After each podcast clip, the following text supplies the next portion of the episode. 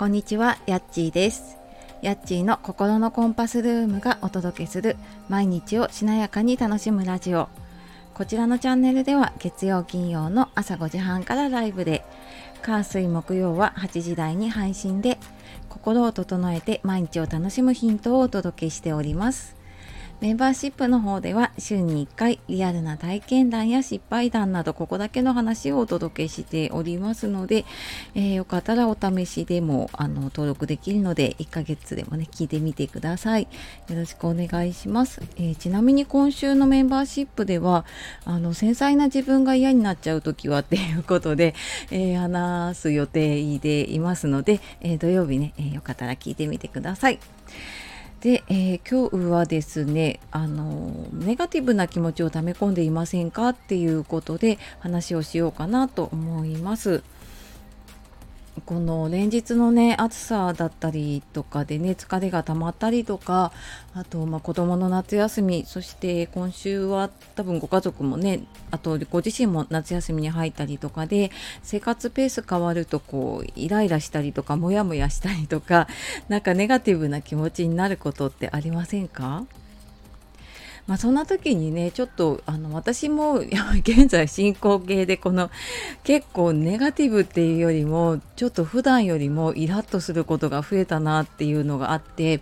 じゃあなんかそんな時にねどうしてるかなっていうのをちょっと、えー思い出したりとかあと今やってるねスタイフでの週2回の朝のライブの中でも結構そういう話題になることが多いので、まあ、ちょっとそこで出た話とかもねあの入れながらやっていこうかなと思っています。であの今ね月曜日と金曜日の朝5時半からあのスタイフの朝ライブをやっていて、まあ、参加してくださっている方とかねアーカイブで聞いてくださっている方あのいつも本当ありがとうございます。でそこの中であの毎回やっているのが私が今年入ってからかなあのやり始めたというか再開し始めた感謝ノートっていう習慣をねその参加してくださった方と一緒に、まあ、やっています。でえっ、と詳しくはまたねライブの方で話しているんですけれどもその、まあ、昨日とかね良かったこととか感謝したことっていうのをあのこう頭で思い出すっていうよりもその時の気持ちと一緒に思い出してノートに書くっていう習慣をね私続けているんですね。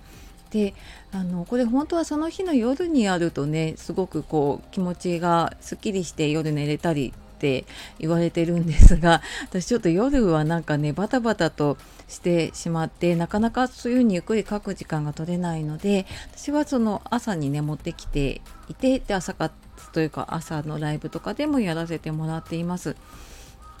でそのライブの中で、えーとまあ、私もちょっと一緒に書きながらやることとかもあるんですけれども、まあ、参加してくださった方ねあのご自分であ良かったこととかね感謝したことっていうのを思い出してくださったりあの同じようにねあのノート書いてくださっている方がいたりであとコメントでねシェアしてくださる方がいて結構そのシェアであの皆さんねあなんかこういうのに感謝しましたみたいなのを言ってくださってあのやっぱ人のねそういうのを聞くとすごい気持ちがほっこりするなっていうことがねたくさんあります。ででもあのこのね週2回やっていても じゃあこう毎回毎回ねそのどうやっても感謝が浮かばないことってていうのもあるんですよね。毎回その感謝が浮かぶわけでもないしあのねそのすごい毎回ものすごいこう気分よく過ごせてることばかりじゃなかったりねします。で、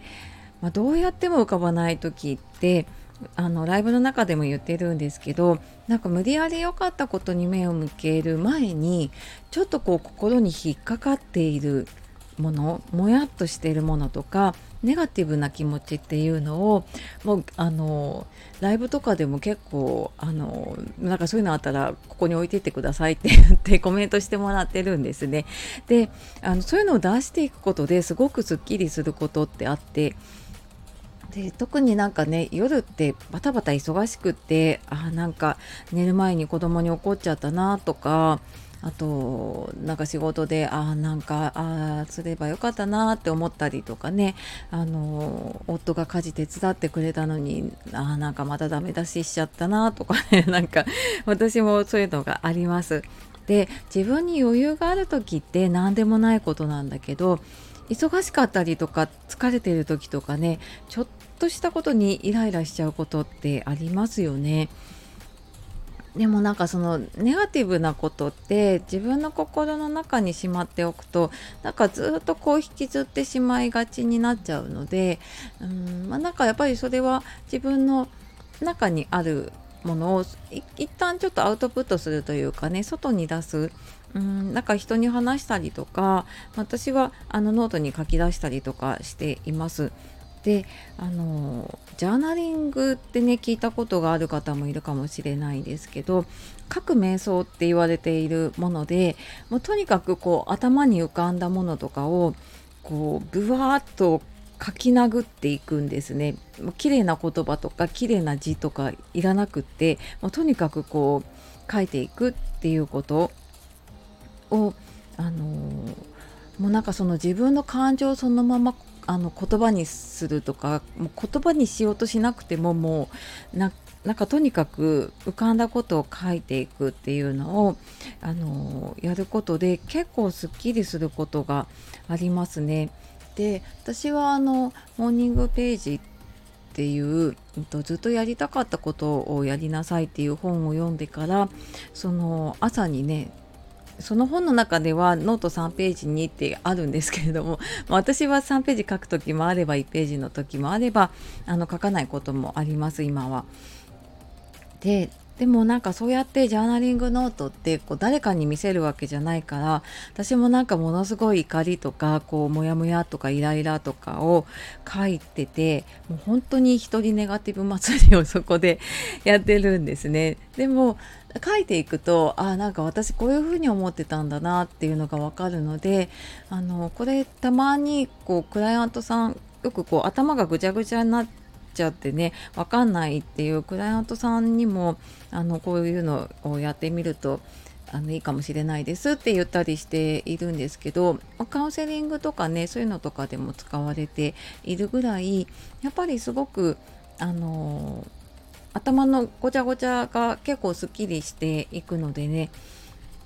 なんか私もそのノーと,、うんと、ジャーナリングをバーって書いてからだとその感謝ノートをやった時にやっぱり出てくるんですよね。あの自分の中のちょっとモヤモヤがすっきりするとねそういうのも出てくるのでうんでなんかそうやって感謝ノートを続けられるようになってからそのなんかメンタルの浮き沈みっていうのが以前ほどねなくなったかなって思っています。